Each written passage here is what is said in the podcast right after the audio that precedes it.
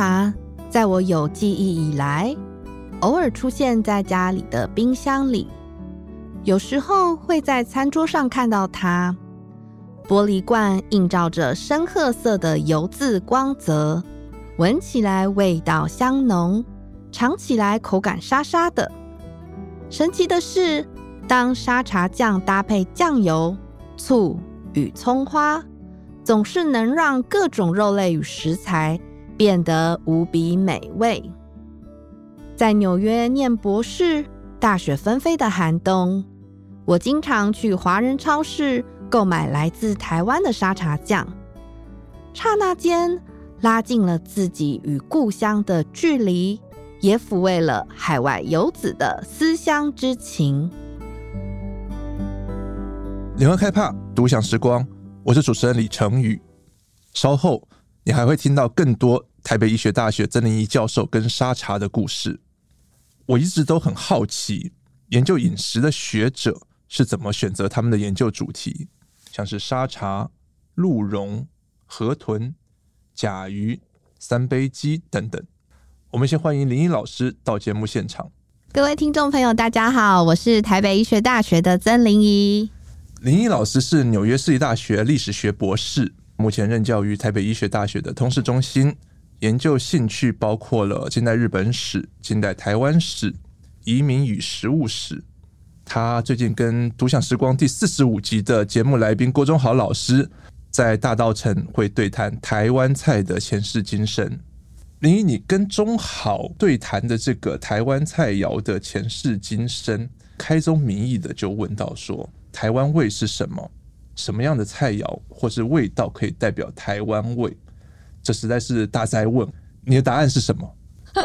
谢谢陈宇，可是不能在现在这边就透露啦，剧透对不对？这透露了怎么办呢？其实没有啦，开玩笑的。其实我觉得这个问题吼非常难回答，因为我相信每一个人心目中的台湾味都不一样。比如说陈宇，你心目中的台湾味可能跟我就答案一定不一样。嗯，没错。那因为。呃，台湾的饮食其实我们非常的多元啦，我们不像日本料理。嗯、我们如果谈到日本料理，可以很明确的就说，什么是日本味？大概就是柴鱼、嗯、昆布，好这种调制出来的那个味道哈，我们会认为，哎、欸，这就是日本味。可是台湾味很难讲，所以如果要问我的话，哈，呃，在我的成长经验当中，我会觉得像。油葱头或红葱头，啊、你知道吗？那种 就是有种古早味的感觉，然后有一点猪油的味道。嗯、那另外，我可能因为妈妈是台南人，所以我觉得那个姜丝，特别是配那个萨巴鱼，就会觉得哎，姜丝它其实也还蛮台湾的。那另外呢，像这个三杯系列，不管三杯鸡啊，或者是三杯杏鲍菇啊。对于我来说，就蛮台湾的啊，是。嗯、那你吃的会比较甜吗？还是是这是我们的刻板印象？我觉得有一点呢、欸，我觉得我妈妈她喜欢的食物会稍微比较偏甜。嗯、那我举一个例子，像大家可能冰箱都会有那个青鱼，是对不对？因为它真的很方便，解冻之后烤箱稍微烤一下，哎，就马上可以吃。吃可是我发现我妈每次在烤青鱼，她除了加米酒，她一定会加。味淋哦，就米令，那米令一加下去，那个整个青鱼的味道就马上变成滴滴，微、嗯、甜的感觉，对，微甜微甜，而且很奇怪，那个加了味淋在烤箱烤的时候，它比较容易会有那个焦。哦，是就是黑色的那个胶会很容易出来，所以就是蛮需要掌控那个火候跟时间。嗯，嗯嗯。那我就问我妈说，为什么要加味淋？她说你不知道，这样才好吃。所以这个真的是环境来养成的一种饮食习惯。嗯，嗯，我觉得有一点呢、欸。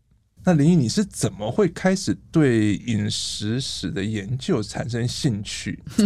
本身就是个爱吃的人吗？呃，应该是这样说啦。其实我在对食物史有兴趣之前，其实我更关注的就是移民，嗯、就是 migration 这个议题。是，可能因为我本身很喜欢移动，很喜欢杀来杀去，就是呃。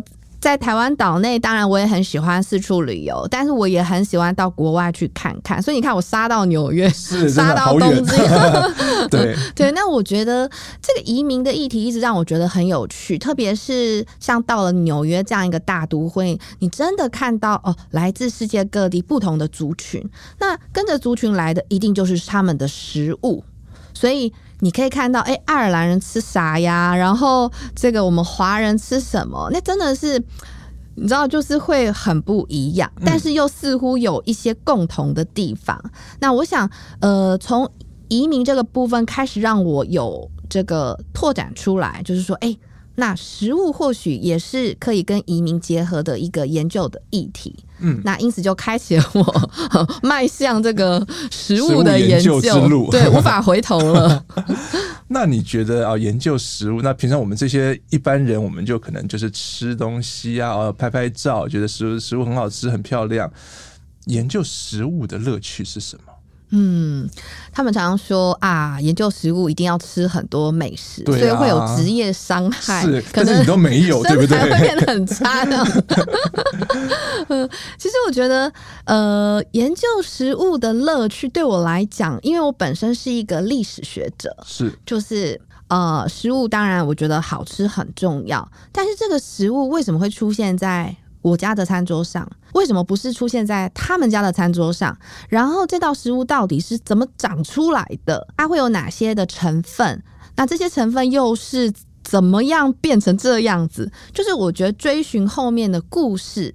这是有发挥历史学家的特色，是是是，就会想去了解它的脉络，那就有一点像是那种前世今生的味道啊。对，那其实你说呃，研究食物一定自己很会做菜吗？答案是 no no no，我的做菜功夫其实一点都不好，但是我觉得没关系，我们可以切开来看。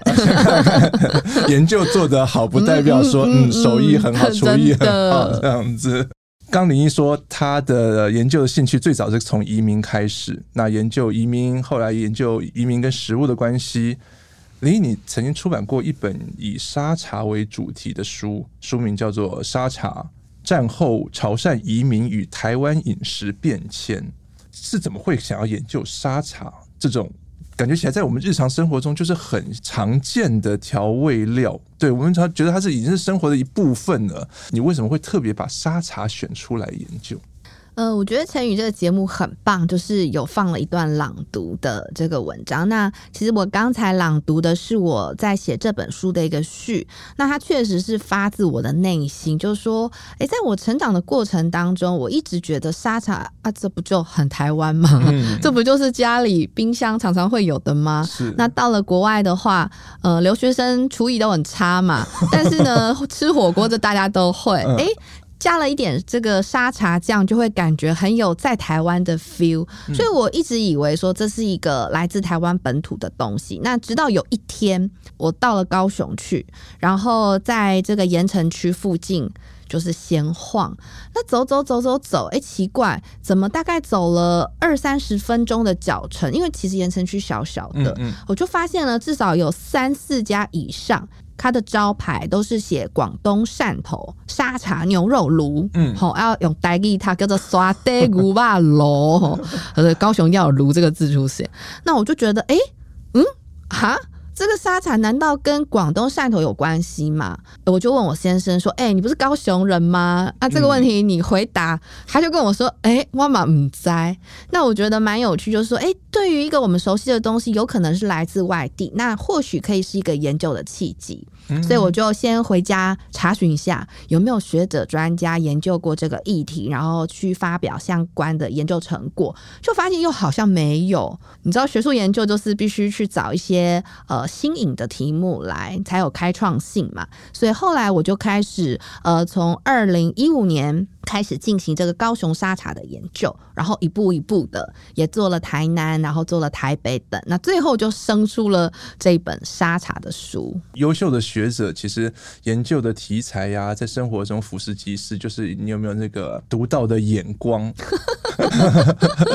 我们说沙茶跟呃刚刚提到的移民的关系啊，他为什么是哎潮汕哎广东那边过来的？我们说沙茶它的前世是什么？呃，就是当我开始想要做这个研究后，然后就做了一些功课。那当然，我们知道历史学家非常重要，就是文献的搜集跟查资料，这个是我们的基本功。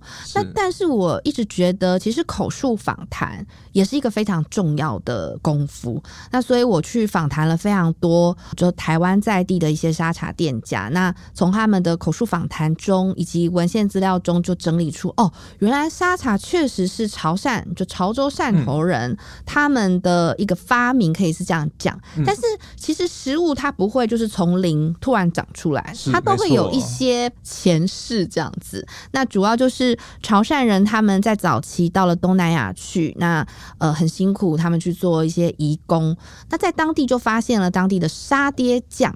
沙爹酱，嗯，那我们就觉得、嗯、哇，这个超赞的，因为非常的开胃嘛。嗯嗯嗯、因为你知道东南亚其实天气很湿热，你会没有食欲，容易生病等等。那我觉得在做食物研究之所以好玩，就是说食物它不会固定，它会随着我的最关心的那个移民，嗯，它会移动。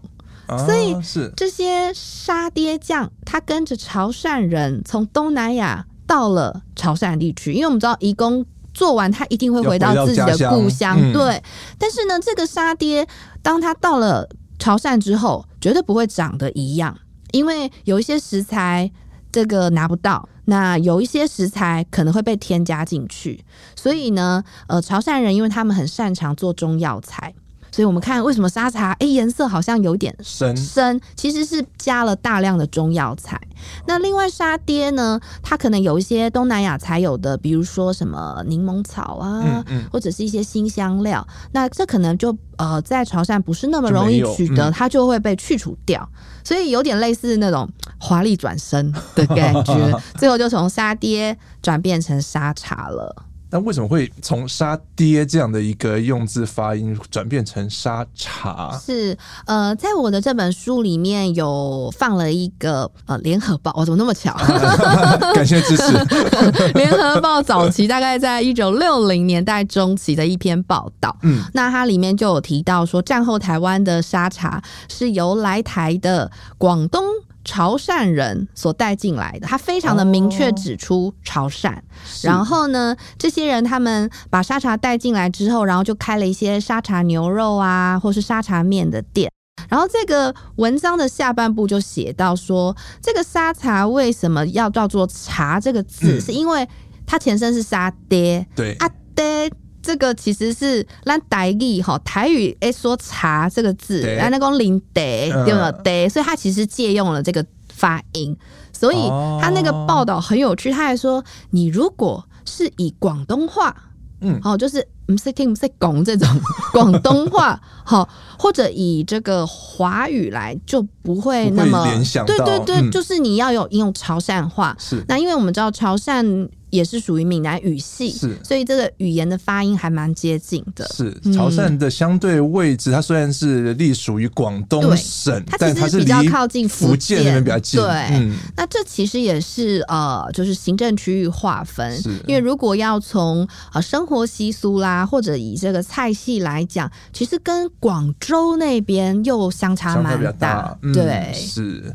那我们说这种沙爹是在南洋那边，嗯，它流行吃的这样的一个调味饮食。那沙茶到了潮汕那边，主要改良之后，它跟沙爹的最大的差别。嗯，沙爹酱基本上会有点辣，嗯，因为它有一些辛香料。是，但是我们吃到的沙茶其实都不会辣，就老少咸宜。如果想要吃辣一点的，还要特别买那个辛辣版。对，那再来就是花生的比例。其实沙爹的花生放的很多，所以它颜色是比较偏那种黄色。那我们知道沙茶，你吃起来好像有这个。花生味，可是似乎又没有那么浓，甚至、嗯、呃，像台湾目前知名的这个呃牛头牌。他们的沙茶是不放花生了，因为花生容易会有黄曲毒素的问题。是，那所以他们后来就是在整个工厂呃大量的制造销售的过程当中，他们就觉得应该把这样一个危险因子去除。去除是，所以其实牛头牌的沙茶酱是没有花生成分的。哦，对，我想花生也是一个呃，就是沙爹变成沙茶比例比较下降的一个东西。嗯、那另外就是我提到的潮汕人擅长什么，他就会把它装进去。所以中药材，啊、嗯，那中药材。听众朋友可能会问说：“那到底是有哪些？”对，哎呀，这个根据我的口访经验，我问了很多家，他们大概都会告诉我说：“啊，就是陈皮呀、啊，嗯嗯然后哎，就是反正就是平常我们可能比较熟悉的一些中药材。嗯嗯”但是呢。他不会告诉你全部，跟你讲这是秘方，对，这是我们家的独门秘方这样子。那其实我在北医教课的时候，同学很聪明，他就说：“老师，你就问第一家，他告诉你三种；第二家你再问他，再告诉你三种。这样子你只要多问几家，不就可以 凑出来？”我说、欸：“不好意思，他们告诉我的好像都差不多，应该都是最普遍的啦。”嗯嗯，就你可能你吃你也吃得出来有什么？是什么类似胡椒啊，然后陈皮啦这些东西。其实。沙茶到了这个潮汕之后，加了虾米，加了扁鱼这些东西，我猜应该在南洋那边也不太会加，对不对？是因为潮汕他们呃非常擅长做这种叫做水产干货。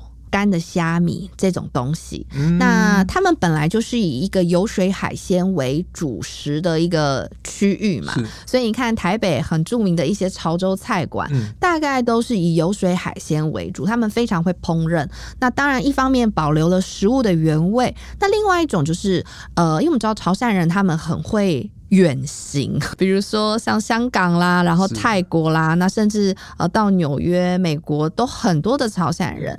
那这个干货其实相对来讲就比较容易在船上可以去保存跟使用，长期的可以去保存，然后跟着流浪到全球各地这样。对，那所以在他们制造沙茶的时候，他们会添加大量的扁鱼。好，所以扁鱼的比其实盖档哈，每一家的沙茶一定大概都会放扁鱼，嗯、然后是扁鱼酥，要炸的这样酥酥脆脆，就感觉哇，所以吃起来我们会有点刷刷，嗯哦，所以那个沙沙的那个口感是这个扁鱼，对，就是有扁鱼酥的那种感觉。嗯、怎么办？讲一讲，觉得好饿，等一下就是再约约一摊沙茶火锅。那刚刚您也提到说，潮汕的移民去了东南亚做了移工，很辛辛苦苦的赚到了钱，回到了家乡，也把东南亚这样的沙爹口味带回了潮汕的原乡。我们现在在台湾看到的这些沙茶火锅、沙茶牛肉，潮标榜潮汕的，为什么潮汕的移民会把沙茶带到了台湾？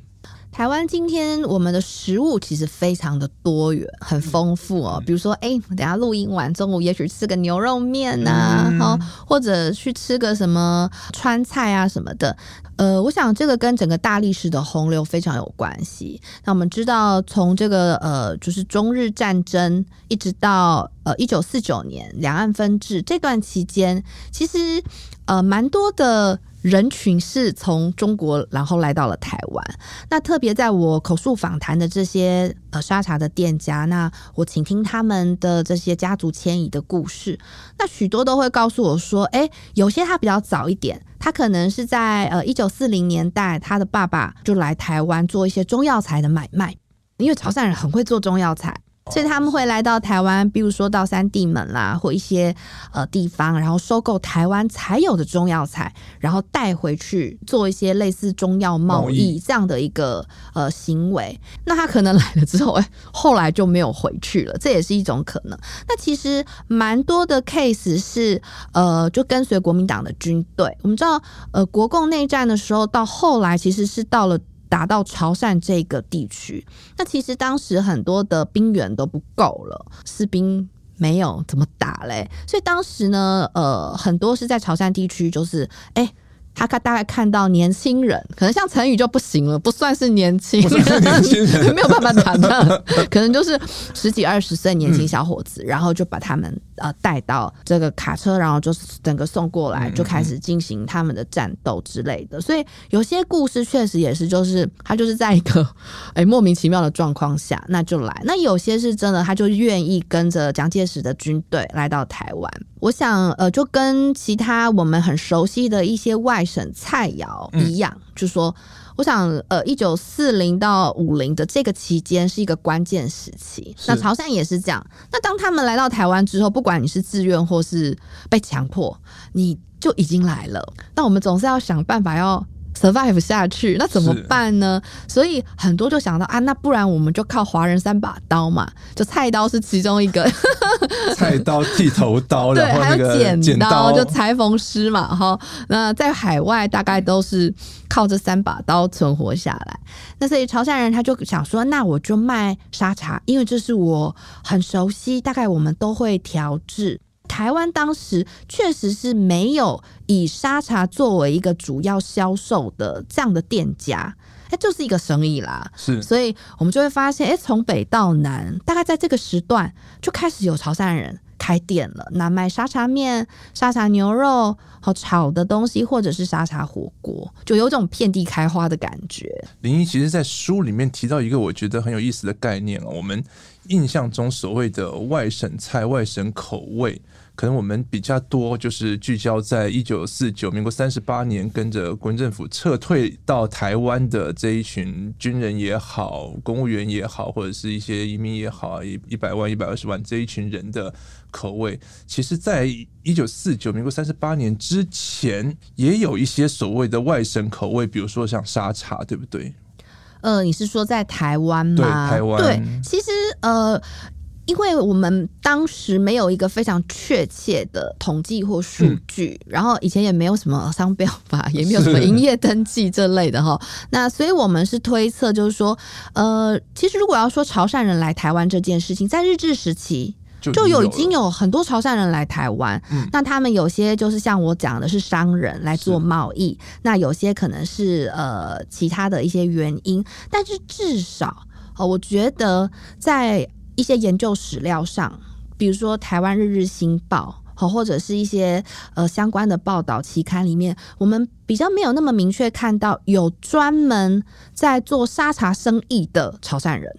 但是我们并不能否认说，哎、欸，也许我自己乱想象啦。也许这个潮汕人他在日治时期，可能一九三零年他来到台湾做生意，那有一天突然很想吃沙茶啊，不然我自己来做一下，那我自己吃一吃，这个也是有可能。但是他比较没有一个大规模性的贩售的行为。但是我们可以非常明确的说，至少在战后一九四九年以后。这样的行为呢，其实从北到南都可以看到，那都确实有店家。比如说台北，我去访谈了这个吴元胜的家族，嗯、那他就很明确，我就一九五零年代初期就是从西门町这边开始发迹。那比如说到高雄，呃，有这个天天沙茶火锅，是那他们的第一代就是很明确，我就是一九五零年代就在大沟顶。好，那个水沟上面盖个那个铁皮，大家就开始在那边炒这些沙茶牛肉，蛮明确可以看到，确实是潮汕人来做这样的一个生意，然后进行贩售的行为。终于，我们进入了沙茶火锅的话题，这个是我今天最期待的话题。对，其实沙茶火锅是一种，我觉得对现在我们来讲，已经是有一种怀念了。感觉现在大家吃火锅也不这么吃，你可以帮我们介绍一下，这种台湾早年的所谓沙茶火锅是怎么吃吗？其实非常有趣的是，我们今天台湾人讲到沙茶火锅的想象是有一个新的火锅，是好里面就是。呃，清汤嘛，是。可能是扁鱼为基底的汤，啊，然后但是颜色看起来应该就是淡淡的清的。那沙茶酱会是一个蘸酱，然后用这样子来吃。但是其实呢，在我访谈的店家，他们都告诉我，no no no，其实，在潮汕 original 的吃法不是这样，啊嗯，他们是把那个沙茶酱放进那一锅火锅里面，直接放进去，这么豪迈，对，这么豪迈。然后所以呢，那个哇，那个汤头就非常的浓郁。嗯很浓郁。那如果呃到高雄有一间叫做可香潮州菜馆，它其实不是主打沙茶火锅，它是专卖潮州菜。它就有一个沙茶火锅，就是遵循古法，哦，所以你喝到的那一锅汤就是、嗯、哇超级浓郁。然后老板还会跟你说，你吃到最后就要把白饭给丢进去。为什么？因为它就和的那个饭就会非常好吃。哦，对，所以呃，我想强调的就是说，潮汕他们的吃法跟来到台湾之后，我们的习惯吃法已经不一样了。嗯。那为什么会有这样的改变？就像我谈到的，食物它跟着移民来到一个新的地方，它一定会变化。是。那台湾人其实比较不喜欢这么厚重的口味。嗯，因为我们对台湾人的饮食习惯其实是有受到呃日本统治时期的影响。那日本料理，我们一讲到日日式料理的想象，清淡，对，清淡原味，原 味对。然后可能沾一点陈醋酱啊，啊加一点瓦萨比，大概就是这样子。那台湾因为有受到日本的影响，我觉得我们在口味上其实比较喜欢食物的原味。原味嗯，那因此这些沙茶的店家他会发现说，哎，可能要做一些。口味上的调整，嗯、那因此呢，我们现在的吃法就不再是那样子。那早期呢，其实我小时候也是有这样的记忆，就是到什么小红梅哦，啊、类似像那种火锅城，啊啊啊、我还记得在松江路，因为我阿妈住在那附近。哦，原来对，然后呢，就是那种开架式的沙茶盘，就是那种一盘一盘啦，去那边自己调料，对对对，然后自己调，然后小孩喜欢碗嘛，反正就姜丝啊、葱啊乱加一通，然后。有那个冷冻柜、冷藏柜，可以自己拿蛋饺、啊、拿鱼丸，你就会觉得哇，好好玩哦！很新奇的一种用餐方式，对，对，非常新，就不是坐在那边等着人家来 serve 你，嗯、而是说，哎、欸，我可以有参与感，好像自己也很厉害。所以这件事情让我非常的印象深刻，然后就在那边乱玩一通，然后其中还有个仪式，就是那个蛋。对，我觉得这个蛋也是我小时候的记忆，记忆但是现在也大家也都不这么吃了。对，因为现在还是会有点担心，这到底行不行？有没有杀菌完全？嗯、但是小时候好像大家都会这样做，大人就会说：“来，这个蛋咔一下，然后呢，我们就只能留下蛋黄，再沙茶酱，对，蛋白就要丢到火锅里面去煮，嗯、然后就呃。”咕噜咕噜咕噜，把它搅一搅之后，哎，这个那个是刚涮起来的肉，然后沾着这个沙茶酱，配着蛋黄，就这件事情其实让我印象很深刻。嗯，但今天我就不会叫我女儿这样做，就会有疑虑。这样 讲到那种特殊的用餐的这样的仪式哦。我就一直很好奇，为什么台湾人这么喜欢吃火锅？从早年到现在哦，早年时候我们说有沙茶火锅、石头火锅，到现在我们的呷哺呷哺，然后说哦，不管冬天吃火锅很温很暖嘛，可以暖身。那现在夏天也要吃火锅，火锅店的冷气开得很强，大家吃也是很过瘾。这个是跟就像刚刚林怡讲的这种比较特殊的用餐的体验有关吗？我可以自己下料，我可以自己决定生熟，而不是交给厨房决定。这样在你们食物研究上面有什么特别的意义吗？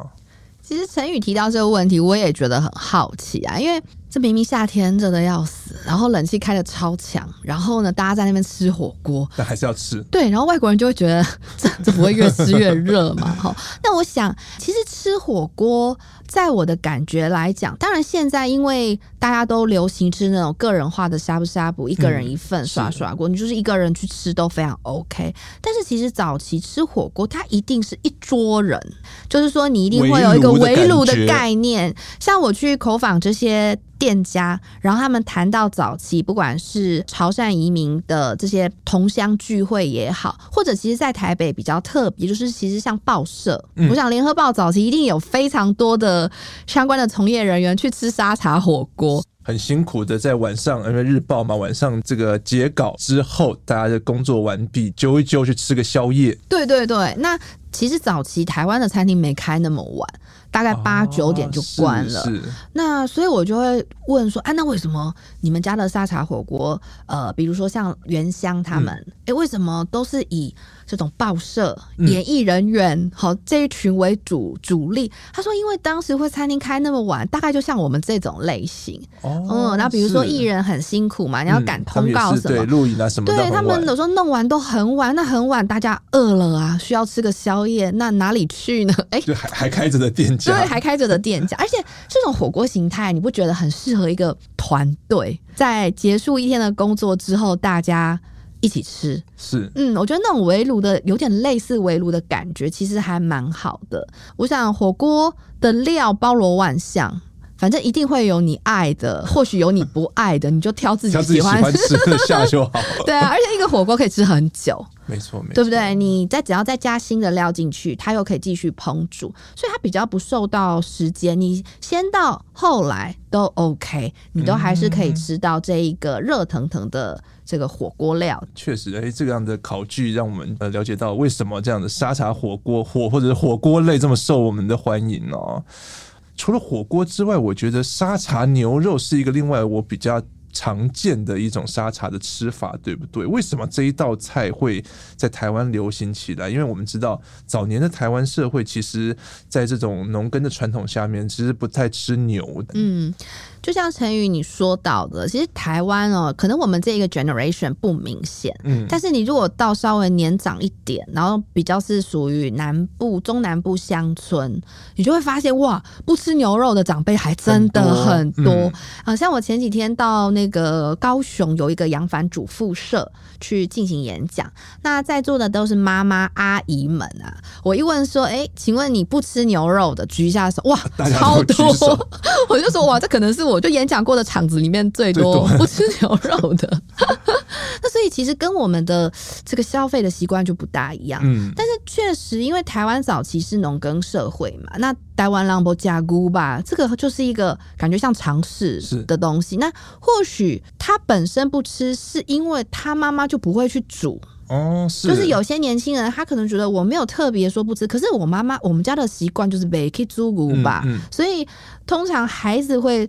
Follow 妈妈的，你知道吗？妈妈煮什么就吃什么，没有办法在生活里面养成这样的口味，也没办法。是，所以其实蛮多。那有趣就是沙茶牛肉，当它在呃战后进到台湾来。那为什么一定是沙茶牛肉？是因为这个东西在潮汕地区就已经是一个搭配哦。他们在潮汕就这么吃，潮汕就是吃沙茶牛肉，而且潮汕非常流行所谓的牛肉丸。他们还强调说，那个牛肉就是你要呃经过拍打摔出筋度这样，就是吃起来会很有口嚼劲口感，那个才是好。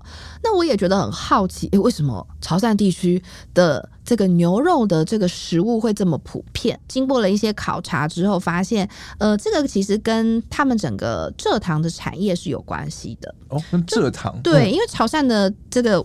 呃，地区地理环境其实跟我们台湾的南部还蛮像。那台湾有很多的，就是南部的糖厂，是那需要有这个蔗糖等等去呃进行产业嘛。那其实潮汕地区也是整个中国最早去发展这种呃制糖产业的哦。这也是说明为什么就很有趣哦。你会发现战后来台的潮汕人当中，有一批都是被派去接管日产的糖厂。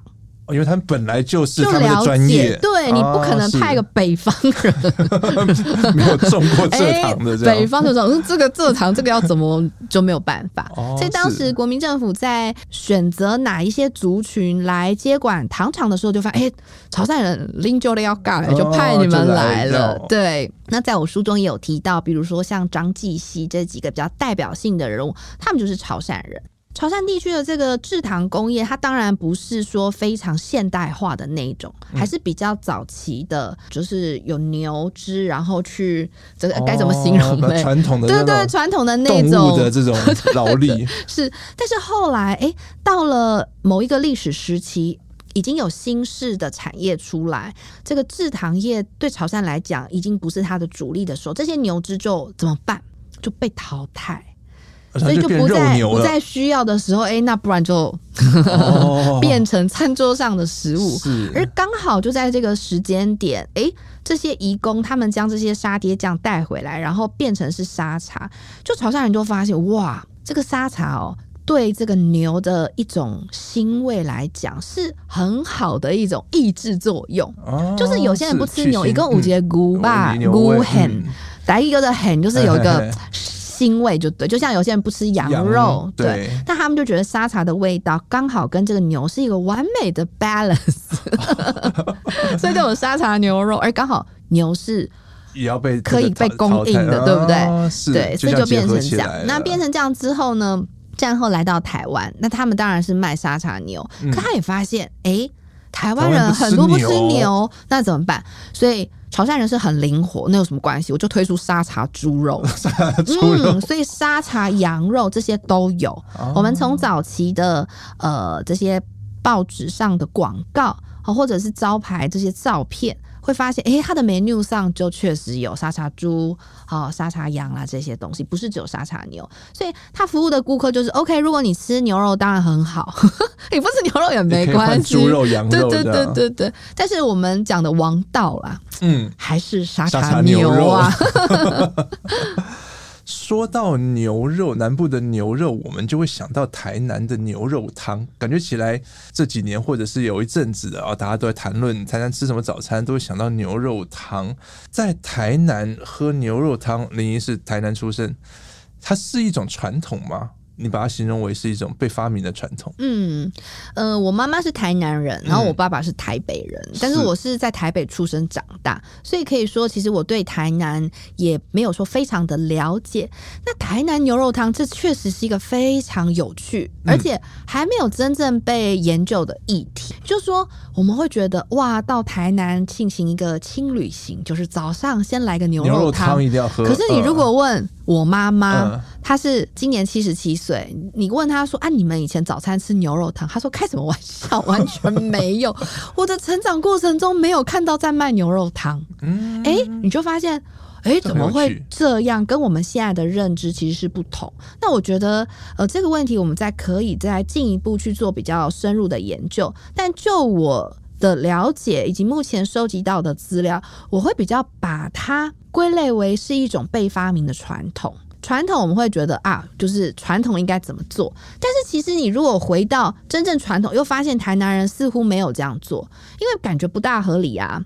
你台南种田的那么多，嗯，是吧？然后吃牛，诶，现在问起来，在台南比较年长的人，其实很多人没有吃牛肉的习惯，那怎么会有牛肉汤这样的一个事情出现？然后再去做一些访谈，就是一些年纪比较大的，在台南成长的，像我妈妈这样的人。嗯牛肉汤没有出现在他的生活当中，所以我就想到说，诶，如果我们去查一下，这个台南确实是有牛肉节，啊，这大概是二十多年的历史，对，就是当它变成是一个 festival 的概念，然后大家会去比赛，会是什么？然后慢慢的，会不会是因为这样的关系，慢慢营造出一种，诶，台南。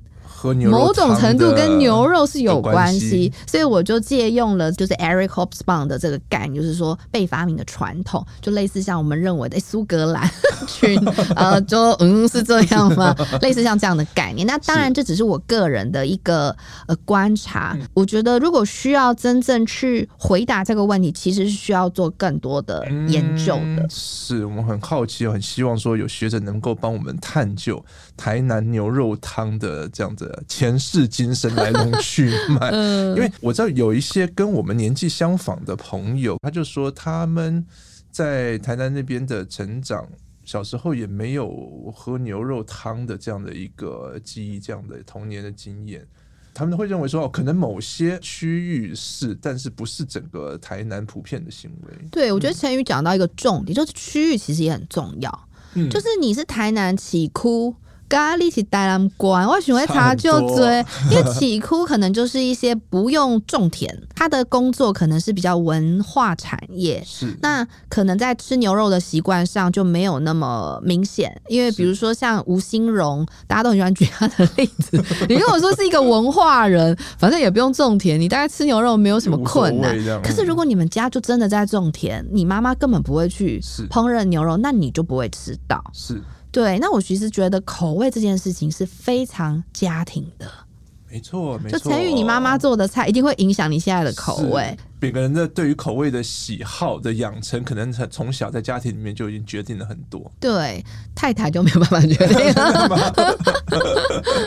刚跟林一聊了这么多关于食物、关于历史、关于我们很多身边周遭的一些事情，其实它背后都有很多很精彩的故事，甚至还像牛肉汤这样子需要被我们探究的一些饮食的课题。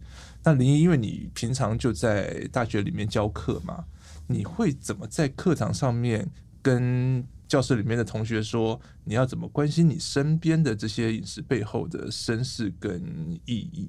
嗯，其实北医的同学们就如同大家所知道的，大部分都医学系、药学系、牙医系、营养学院等等这些，那感觉上跟这个食物的历史人文看似没有直接的关系，嗯，但是呢，其实，在课堂上我们可以跟他讲很多的关联性。嗯，呃，不晓得成宇最近有没有注意到，其实目前在很多的大学都在推这个 SDG。是，那 SDG 这件事情，台湾蛮重视的。那在北医大也是这样。那我们的许多课程都是要探讨，哎、欸，你跟 SDG 有什么样的关联？对，那 SDG 里面其实就不不管是健康福祉，或者是呃减少饥饿啦，或者是减少贫穷啊，甚至是平等的教育等等，其实都跟食物脱离不了关系耶。嗯，都有相相当密切的关系。那比如说，在过去几年来，我在北医都会跟营养学院的老师合作，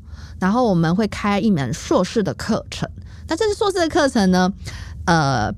比如说十八周里面，可能前面的部分就是营养学院老师他会告诉学生，来，我们这个沙茶就用我的沙茶做例子，对，它有什么营养成分，然后有卡路里多少，吃多是不是会胖啊，或者是怎么样，做一些成分的分析。但是后半部他们就会邀请我们去告诉同学这个食物它背后的历史人文故事。那我想这样子的一个跨域的学习，其实对大学生来讲很重要。嗯，因为你就不会只有了解说，哦，这个食物好，营养分析，还有什么什么什么，哦，That's all。你不觉得这样人生有点孤单？可是如果可以进一步了解说，这个食物，哦，原来它是这样一个脉络，在台湾的某一个历史时期出现在我们家的餐桌上，然后未来它可能会做什么样的改变或什么，其实是。就是对一个学生来讲，他的眼界、知识各方面都会更加的丰富。是，那我想这也是一个跨域学习，还蛮重要。就我们常开玩笑说。如果一个医生只会开刀，还真恐怖。就他如果除了开刀之外，其他事情他都不会。所以要让他们多一点这种人文相关的。对对对对，就是希望是一个比较全人的教育。当然还有他的 professional，他是一个很优秀的外科医师，但是不是只有这样，他对于人的关怀。嗯然后对于其他的方面，它也能够有更多的涉猎。其实对于在整个医疗的品质上，还有医病关系，都会有很大的帮助。